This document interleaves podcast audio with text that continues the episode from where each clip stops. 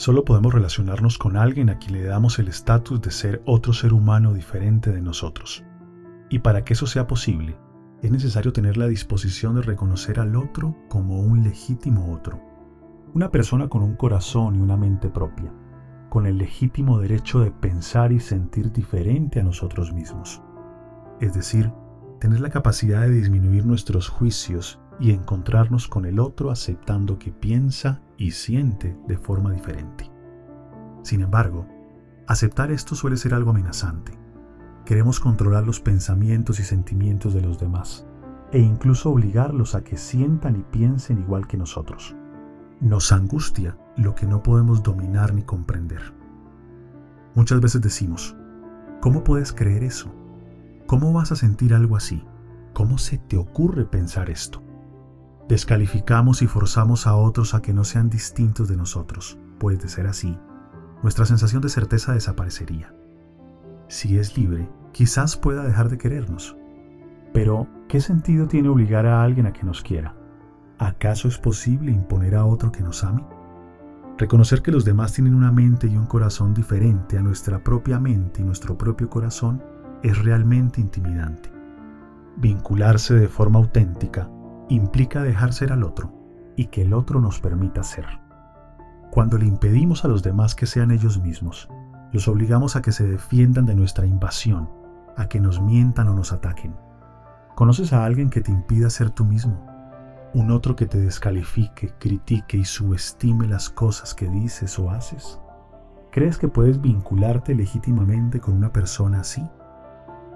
Diferenciarse también implica tener un proyecto propio no fundirse con el otro, ser dueño de una vida en la que tienes tus propios intereses, pensamientos y gustos, pues para compartir una vida con alguien se requiere tener una vida propia que compartir.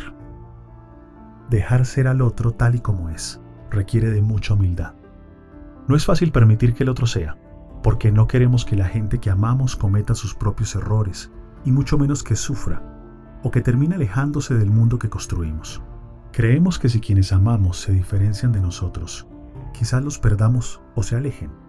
Tal vez esto sea cierto, pero ¿acaso no tenemos el derecho de decidir qué vida queremos llevar? Lo interesante y paradójico es que entre más nos dejan ser, menos queremos alejarnos de allí. La humildad le brinda humedad a las relaciones, y cuanto más humedad posee, más blandura se siente. No me refiero a la blandura como debilidad, es, más bien, la sensación de poder abandonarse en brazos de alguien que te da calor, cercanía, aprecio y sostén. Es diferente posar la cabeza encima de un bloque de metal que sobre una barriga calientita. Si te reconoces en lo primero porque tu cuerpo permanece recogido, tratando de disimular tus emociones y te muestras totalmente invulnerable, no será fácil vincularse contigo de manera auténtica. Tampoco es fácil vincularse con alguien que te hace ver permanentemente lo mal que estás, los errores que cometes, lo mucho que te falta o lo tonto que eres. Hacerse vulnerable solo es posible en la humildad, pero la vulnerabilidad en un mundo de tanta paranoia y abuso está prohibida. Solo se ama en este estado. Solo hay cohesión auténtica en un grupo cuando puedes ser quien eres en toda tu vulnerabilidad. Socialmente no es sencillo, pues nos enseñan que este implica debilidad y que la gente débil no vale la pena. Nos dicen que si te expones podrían lastimarte. Lo peor de todo es que muchas veces es cierto. En ocasiones nos aprovechamos de aquellos que muestran blandura. Les hacemos bromas, los desestimamos y los consideramos poco atractivos. La vulnerabilidad supone mostrarnos ante los demás con nuestras luces y sombras, con nuestras emociones, poder pedir ayuda y soltar las apariencias. Todos nos equivocamos y hacemos cosas ruines que no son fáciles de aceptar. Seguramente alguna vez has dicho algo fuerte solo para que la persona que amas sufra o entienda tu punto. No somos perfectos. No siempre pensamos con la mayor sensatez ni tenemos solo emociones bonitas. Ser vulnerable implica destapar nuestras imperfecciones, hacer el amor con la luz prendida, soltar la barriga para respirar, reírnos o llorar si se nos da la gana. Ser vulnerable es ser natural, es decir, poder inhalar y exhalar en paz sin contener la respiración para verse flaquito, darnos el permiso de llorar aunque no tengamos papel higiénico a la mano, reír a carcajadas aun cuando los de al lado volteen a mirar. ¿Cuál es tu miedo?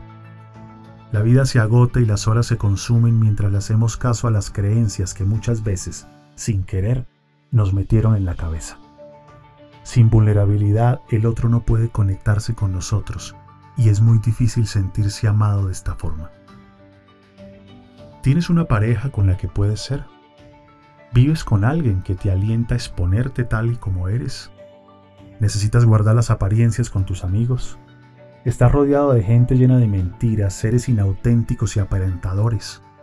En fin, ¿qué tan solo estás? El amor solo puede mantenerse en un lugar en el que se le reconozca. Amar nos hace vulnerables y por ello nos puede aterrorizar. Mientras más huyes de la vulnerabilidad, más vulnerable te haces. Mientras más quieres un amor absoluto, sin fluctuaciones y cero amenazante, más intentas controlarlo y más lo matas lentamente. Ama con todo tu ser a pesar del posible sufrimiento. Que la vida no se te acabe y te lleves puras añoranzas.